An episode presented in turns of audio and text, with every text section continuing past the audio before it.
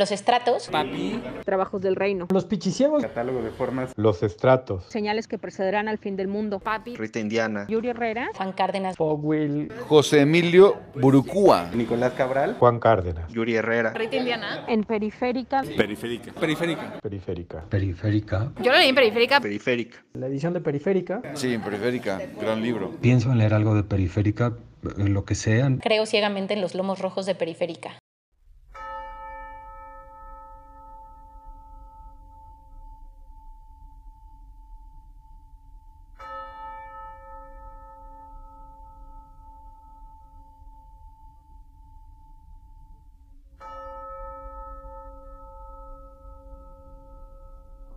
La editorial Periférica tiene más de un centenar de títulos. Sin desatender el libro de artista o los destinados al público infantil, creo que es justo afirmar que la editorial, fundada en Cáceres en 2006, destaca por la importancia que le dio a las formas breves, como el relato o la novela corta. Dirigida por Paca Flores y Julián Rodríguez, quien falleció en 2019, Periférica ha procurado ver más allá de la lengua española para sus rescates y más allá de los autores españoles para sus propuestas, como se puede ver en la atención que le ha dado a autores latinoamericanos como Juan Cárdenas, Rita Indiana, Yuri Herrera o Nicolás Cabral. Hace poco, en un supermercado de libros, me di cuenta que se habían puesto varios títulos en remate, todos de periférica. Los costos de distribución de editoriales independientes españolas en México nunca han sido baratos, pero me dio una especie de tristeza al verlos todos arrumbados, y casi sin fijarme en los autores o los títulos, compré todos los que pude.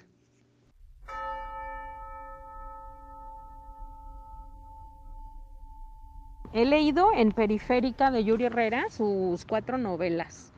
Eh, lo primero que leí, eh, o sea, no fue en orden como fueron escritas, no en orden cronológico. Lo primero que leí fue Señales que precederán al fin del mundo. Y mm, eso, ese fue mi primer, lo primero sí que leí de Yuri Herrera, quizás a lo mejor un cuento antes, pero esto fue lo primero. Entonces a mí, ¿qué me pasó? Que me encandiló, o sea, me encantó, sobre todo por el ritmo, y no tanto el ritmo entendido como las secuencias de lo que ocurre en la narración, sino en la manera en la que lo cuenta, el lenguaje que elige para contarlo. Eh, hay una cosa ahí como de rapidez y de precisión que a mí me impresionaron. Entonces, el siguiente libro que tenía la comezón, que era el de 10 planetas, este, lo compré, o sea, lo compré de inmediato y oh, desilusión. 10 planetas me gustó mucho el primer cuento, pero mucho, o sea, mucho y con mucho, perdón por, lo, por hablarlo mal, pues, por la reiteración, pero luego después los, los demás cuentos, no sé, o sea, no, no sé por qué puedo decir que no, no les encontré quizás como, no sé si como es muy, muy, no sé, arrogante de mi parte decir la razón de ser Después leí trabajos, no es cierto, la trans, no es cierto, la, sí, la transmigración de los cuerpos y me fascinó. O sea, regresé como al Yuri Herrera que yo conocí en las señales que precederán el fin del mundo. Y por lo tanto, pues eh, yo lo que ansiaba era leer el primero, ¿no? Y el que quizás lo, lo, lo mm, no sé, como que lo, lo saltó a la fama, que era el de Trabajos del Reino. Ese es el último que he leído. Y Trabajos del Reino me parece su obra más acabada. ¿Por qué?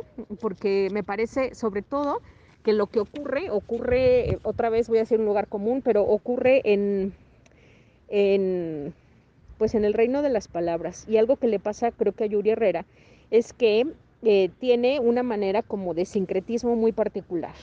Elige muy bien como sus palabras, hay una economía del lenguaje y hay una precisión. Y entonces, al elegir esas palabras, cada palabra tiene una musicalidad que se relaciona con el resto del texto. Entonces uno se siente en un texto como, como si uno se hundiera, pues, como es una cosa como muy inmersiva, pues, hasta siento como si, no sé, como si fuese cinematográfica su escritura, porque, por esto, porque permite como una inmersión en las letras, en un ritmo en el que de repente es de esas escrituras que dan gusto que uno se cinde del mundo que está alrededor, ¿no? Y yo no tengo ni la más remota idea de la técnica que debe de tener o cuánto tiempo le tomará escribir, para poder lograr ese ritmo y esa musicalidad y esa concreción. Los estratos de Juan Cárdenas. Como el Max que deambula durante todo el día en luces de Bohemia de Valle Inclán, el protagonista de Los estratos deambula varios días en un viaje hacia el origen, en la búsqueda de la nana que lo cuidó de niño.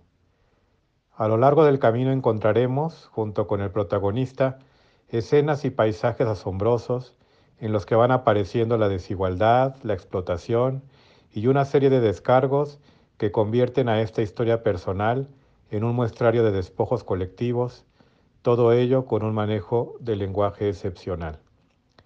Con este libro, Cárdenas recibió el premio Otras Voces, Otros Ámbitos, y se dice que esta es la novela que lo consagra como uno de los autores latinoamericanos más brillantes. Los estratos de Juan Cárdenas, editado por supuesto en Periférica.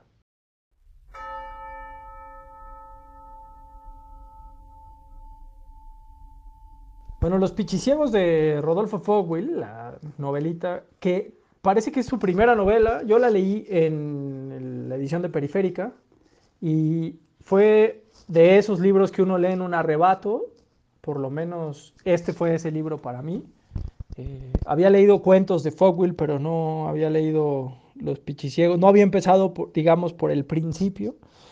Y fue un deslumbramiento, fue un madrazo en la cabeza, fue también una confrontación con mis hábitos de, trabajo y con una cierta... Este tipo de novelas son, por lo menos fue este tipo de novelas que tienen como esa, como una, como que te increpan todo el tiempo sobre tu manera de, de leer la cotidianidad, de leer la realidad.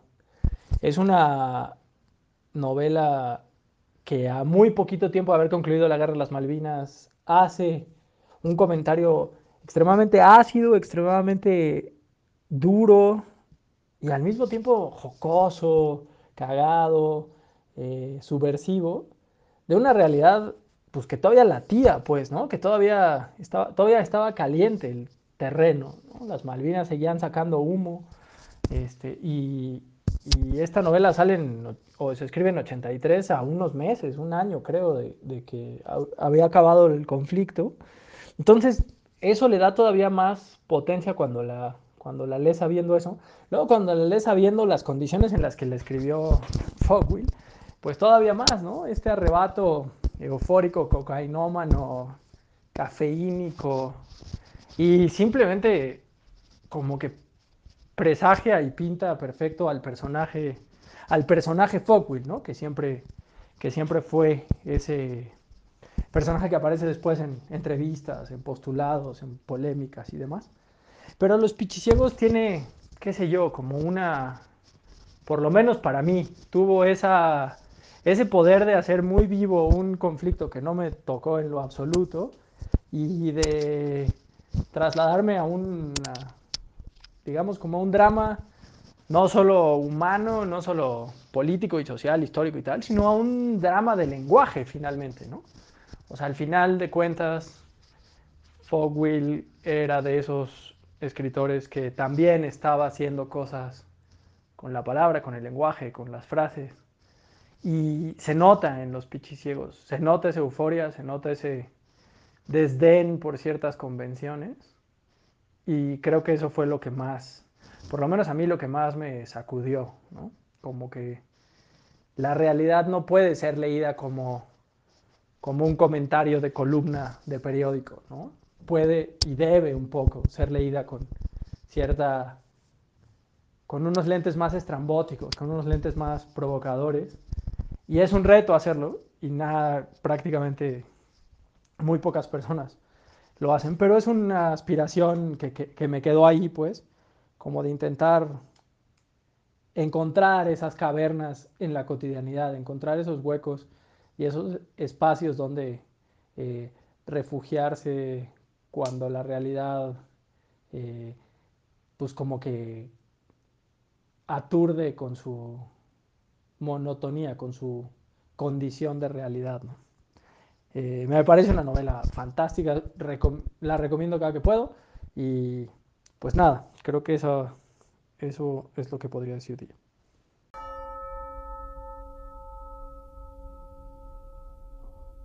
Bueno, yo quiero hablar de Catálogo de Formas de Nicolás Cabral.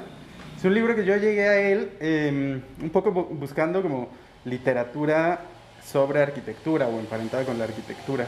Entonces me acuerdo que la figura de O'Gorman me, parecía muy interesante y creo que justo es como, pues no sé, como que un libro que traslada el, el, el tránsito de lo que está narrando a la forma misma de narrarlo, ¿no? O sea, hace tiempo que lo leí ya, esto fue, uff, eh, no sé, seis años, además entonces eh, yo, o sea, me mudé de, de país, que, quiero decir, y entonces este, llevaba algunos libros con, conmigo, entre ellos ese, entonces lo recuerdo como leer haberlo comprado acá, pero eh, leído fuera y me acuerdo mucho de ciertos detalles, como de la fragmentación que tiene la novela, de pues como de las descripciones precisamente como de arquitectura eh, con cierta terminología muy específica o que después yo descubriría muy específica, pero que no renunciaba a su carácter como literario, por decirlo de alguna manera. Eso es como lo que vagamente recuerdo de ese libro que, que leí con, con mucho interés.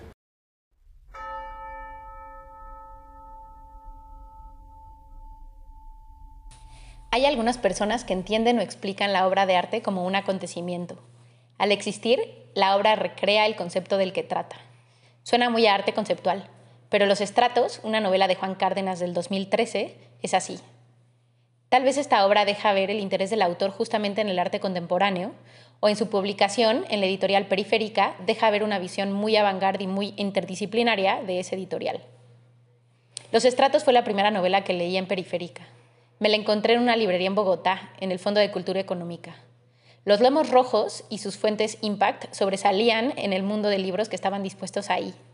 Y la historia de amor y desamor entretejida con la búsqueda del protagonista por una nana de su infancia construye de manera muy poderosa lo que el título dice, muchos estratos.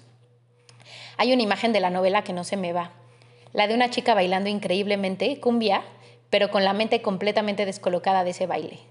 En mi cabeza es casi como una caricatura, un títere con el torso fijo y las piernas en movimiento, una obra de Marinetti. Ella piensa en un novio muerto, uno que en el matrimonio con alguien más, con alguien supuestamente mejor, le saca del cuerpo. El encuentro con esa novela fue tan poderoso que ahora creo ciegamente en los lomos rojos de Periférica. Si estoy en busca de una novela que acontezca, una novela performativa, diríamos ahora, siempre busco lo que hay en su catálogo.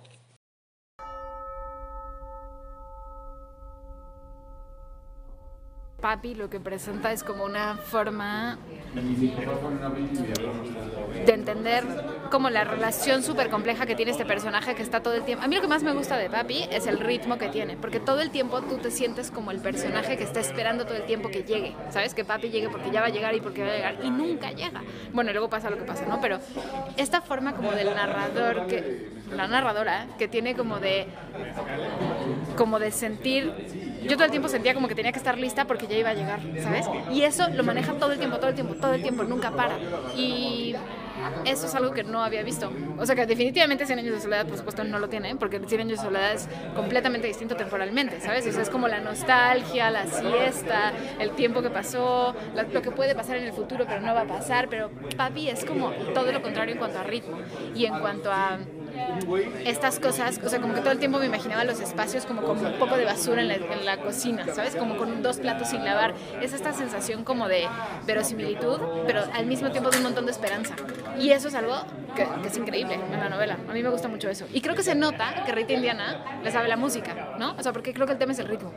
Y eso creo. No, pero te, te faltó decir algo de periférica. Ah, periférica. Bueno, a ver, el libro está muy bien. O sea, sí creo que si este libro estuviera editado en otra editorial. No, porque además Julián Rodríguez, o sea, el, libro estaba editado en otra cosa, pero luego lo publicaron en Periférica. ¿Y tú dónde lo leíste? Yo lo leí en Periférica porque me lo vendiste tú, porque me lo recomendaste tú, pero además que esté en Periférica sí le imprime como una especie como de elegancia que necesitas para que entonces esta como mugre que hay en el texto viva ahí, pero muy bien enmarcada.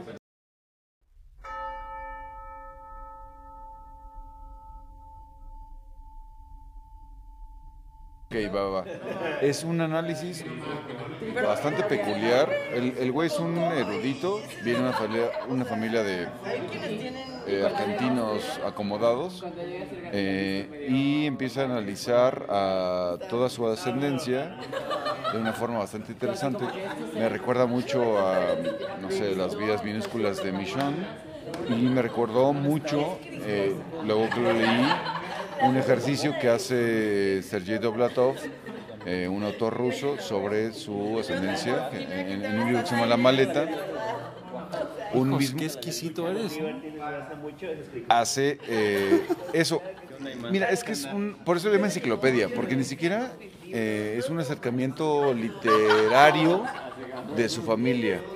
en el sentido de que no intenta ni embellecer, ni eh, engrandecer eh, su- a sus padres, sus abuelos, sino solo los eh, menciona y los narra de una forma medio aséptica, eh, pero bastante interesante, eh, y habla de su tatarabuelo hasta su hija. A ver, repite el nombre, ¿cómo se llama? Es que no me acuerdo, es un, ahorita te voy a decir, es un pinche argentino que es un historiador, narrador.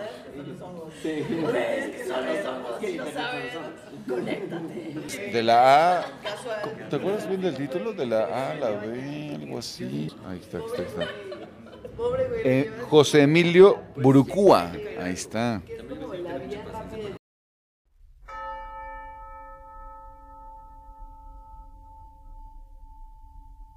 La colección Largo Recorrido de Periférica para mí tiene los mejores interiores de libros. Todo está pensado de una manera eh, que podríamos llamar perfecta, desde la textura, el color y el grosor del papel, pero sobre todo su diseño editorial, la tipografía seleccionada, el tamaño de esa tipografía, los márgenes, el número de letras que hay en cada línea, el número de líneas que hay en cada página, el espacio entre las líneas y las letras. Creo que de todas las editoriales que tengo en casa, que deberán ser unas 400 o más, Periférica es sin lugar a dudas la que ocupa para mí ese primer lugar tipográfico. Pues es algo eh, que para mí tiene mucha importancia, en lo que me fijo mucho, eh, porque creo que no es solo estético.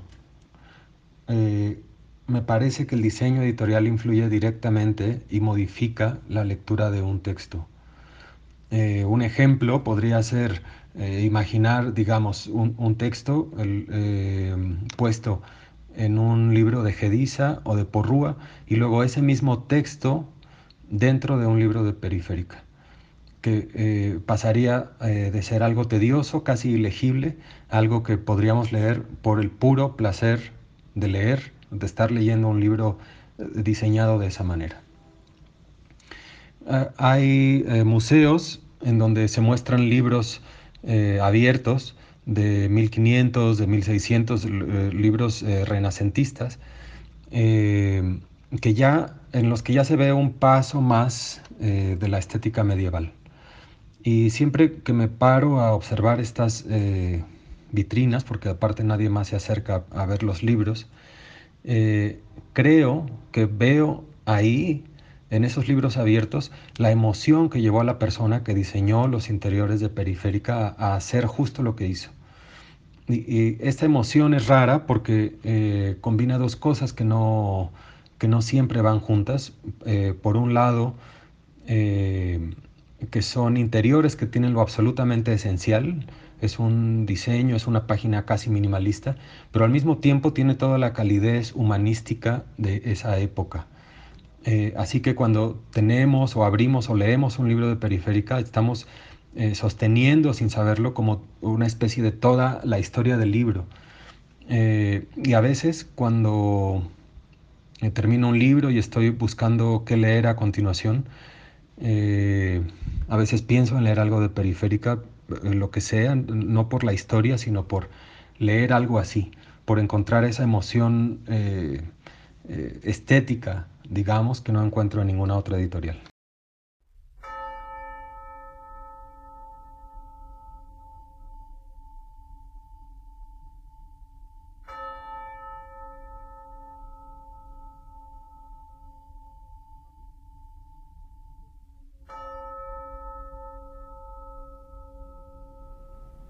Compartir nuestras preferencias con nuestros preferidos. Quizá de eso se trate esto.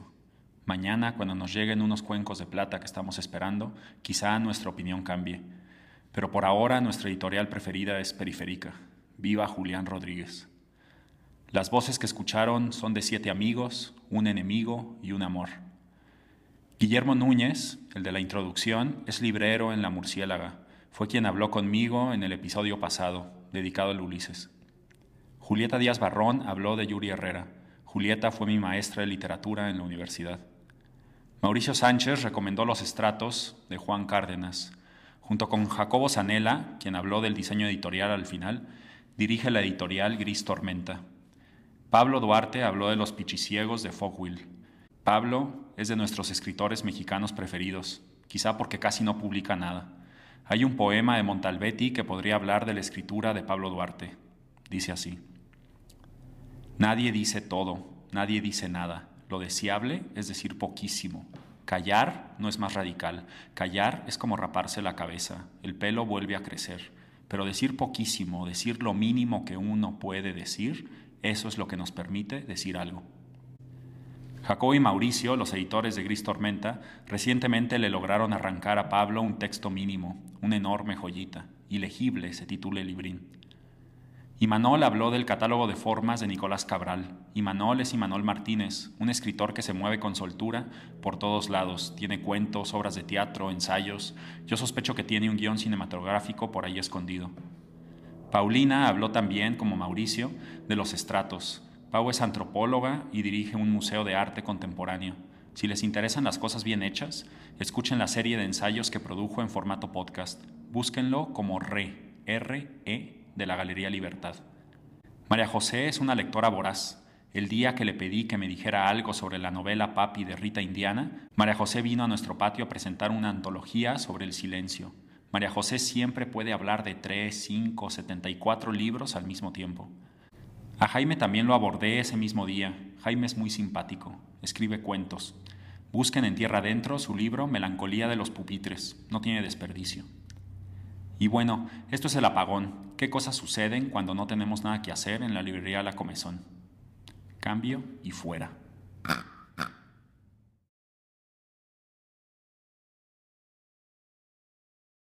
A mí también me urge que dejas de